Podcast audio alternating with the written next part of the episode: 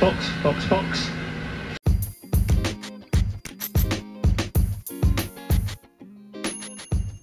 Saludos amigos Fiebre y bienvenidos sean todos a otra edición más de Hablando Acelerado. Hoy miércoles 17 de febrero. Estamos ya a mitad de semana, entonces está a punto de, de nada para el viernes. Comenzamos. Ayer eh, vimos las primeras imágenes eh, del McLaren MCL 35M. Me salió bien.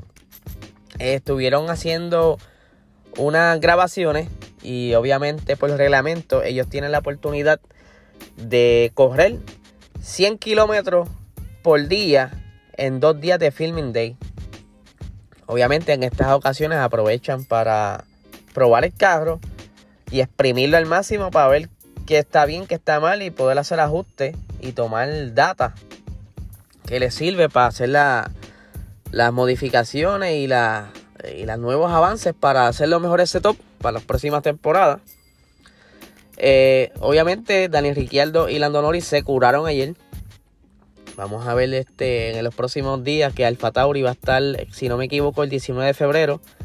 Van a estar haciendo su reveal. A ver si tienen alguna novedad. Ver los cambios en la parte trasera, al igual que, que McLaren. Que se estará viendo en la mayoría de los carros, ya que eso es parte de la regulación. Eh, ya veremos el 19 de febrero. Siguiendo por aquí. Hay unos pequeños cambios en la pista de Australia, Melbourne. Eh, como saben, la, se retrasó, o sea, se pospuso la carrera para más tarde en la temporada. No va a ser el, el season opening. Y en esta ocasión están aprovechando para hacer unas modificaciones que ya hace mucho tiempo estaban pidiendo. ¿Por qué? Porque esta pista es demasiado angosta y no hay mucha oportunidad para hacer overtakes. Y esto es una queja que lleva ya la Fórmula 1 mucho tiempo en contra de la FIA, en contra del circuito, para ver de qué manera pudieran hacerlo eh, más competitivo y que haya más oportunidad y donde haya más batallas, etcétera, etcétera, etcétera. Pues ya la primera fase comenzó, que era la, primera parte era modificar parte de la entrada al pit, donde va a ser ahora más ancho y se removió o se acomodó la pared del pit. Esto dando un poquito más espacio, mejor entrada a ese pit que era un poquito incómodo y era propenso a cualquier tipo de accidente si venías con alta velocidad saliendo de la, de la, penúltima curva a entrar al pit. No tan solo eso, entre la curva 10 y 11, esa es una curva bien cercana al lago, donde era una frenada casi en seco y un giro a la derecha en 90 grados, entrando una curva lenta y saliendo así la recta que, pasa cerca del lago. Esa curva, la, entre la 9 y la 10, la van a modificar o ya está siendo modificada. Ya no va a ser una curva lenta, va a ser una curva más rápida. Eh, obviamente, para darle un poquito más de espacio, la van a hacer más ancha. Y esa zona sería una buena zona de overtake va a ser más, va a ser un trazadito como que más curviado, no es tan en forma de L, en 90 grados, no es tan recto.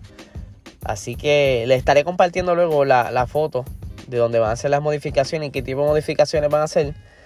Pero obviamente a raíz de este cambio tienen que cambiar varias curvas subsiguientes para que se adapte a la velocidad y, y sea más seguro.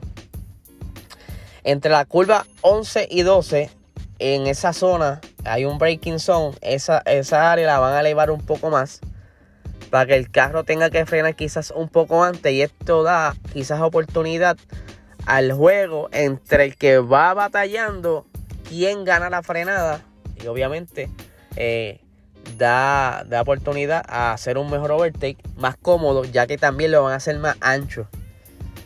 Eh, estoy bien curioso de ver este trazado. Eh, todavía están apenas terminando la fase 2.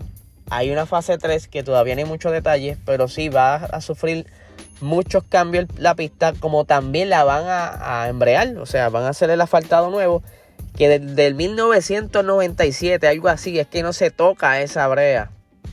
Imagínense comparar la brea de allá con la brea de acá. O sea, el asfalto de Puerto Rico lo pone hoy, pasan, qué sé yo, un mes.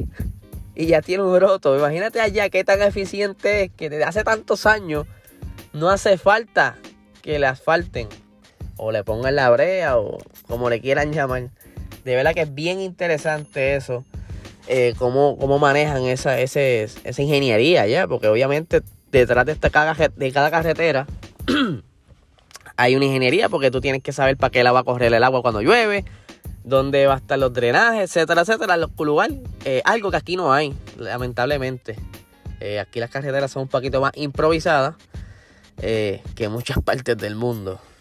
Pero, para finalizar, estaban comentando que el que Red Bull haya tomado la, la propiedad intelectual del motor Honda es lo mejor que hubiera haber pasado porque quizás lo hubiera salvado un dolor de cabeza a la FIA, ya que si eh, Honda o no se congelara los motores, pues tenían que correr a, renegociar o con Renault o si pudieran meter a algún otro motorista. Pero dado que se congelaron los motores, esto como que les alivió un poco la cosa a Honda y a Red Bull porque ahora Honda simplemente dice, toma, sigue tú. Pero estaban conversando también, ¿será Red Bull capaz de seguir la misma eficiencia y mejorar el, el de ese motor? Lo podrán mejorar. Se sabe que Red Bull eh, no tan solo tiene la, eh, carro de la Fórmula 1, sino Red Bull es una marca mundial. Eh, ellos tienen libros de récords. Ellos tienen este. Que si en cualquier categoría están compitiendo. O sea, están, bien de lleno y es algo mundial y tienen la capacidad para hacerlo. Ahora mismo están haciendo las instalaciones donde van a estar eh, manejando estos motores, donde van a estar siendo desarrollados allá en Kingston. Oh, Kingston, eh. anyway, esa área ya se me olvida siempre el nombre. En Europa. Eh, y pues ahora están haciendo todos los ajustes para entonces comenzar a desarrollar el motor del 2022. Que porque ya este ya hasta debe estar hecho y tienen que comenzar ya para el 2022, que es cuando ya Honda se retira. Se están preparando todo para poder arrancar esa temporada sin ningún percance. Eh, yo creo que Red Bull tiene el dinero para hacerlo, no creo que tenga ningún problema. Obviamente no sé si el el tope de, de budget lo vaya a afectar porque entonces se tienen que ajustar a saber en qué área van a enfocarse y en qué área van a dejar eh, van a dejarla pasar.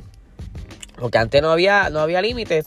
Tú querías desarrollar gomas verdes. Vamos a meterle cuanto chavo hoy para hacerle gomas verdes. Pero ahora no ahora tienen que pensar bien dónde van a invertir ese dinero. Porque entiendo que les reducieron más de la mitad de lo que ellos normalmente utilizaban. Pero nada, este es el análisis de hoy, las noticias calientes de hoy. Eh, como ustedes saben, a mí me gusta apoyar mucho lo que son los negocios locales. Y en esta ocasión les quiero exhortar a que sigan en Instagram y en Facebook a Balloons and Craft by Johnny. Eh, van a ver un post que voy a hacer ahorita para que vean bien el nombre de, para que lo puedan conseguir. Ellos se dedican a customizar vasos, hacer decoraciones con globos, de verdad, unas cosas bien nítidas, perfecta para ese regalito, ese detallito que le vaya a hacer a esa persona o para alguna actividad. Ya saben, Balloon and Craft by Johnny. Nada, los dejo por hoy. Que tengan un excelente día.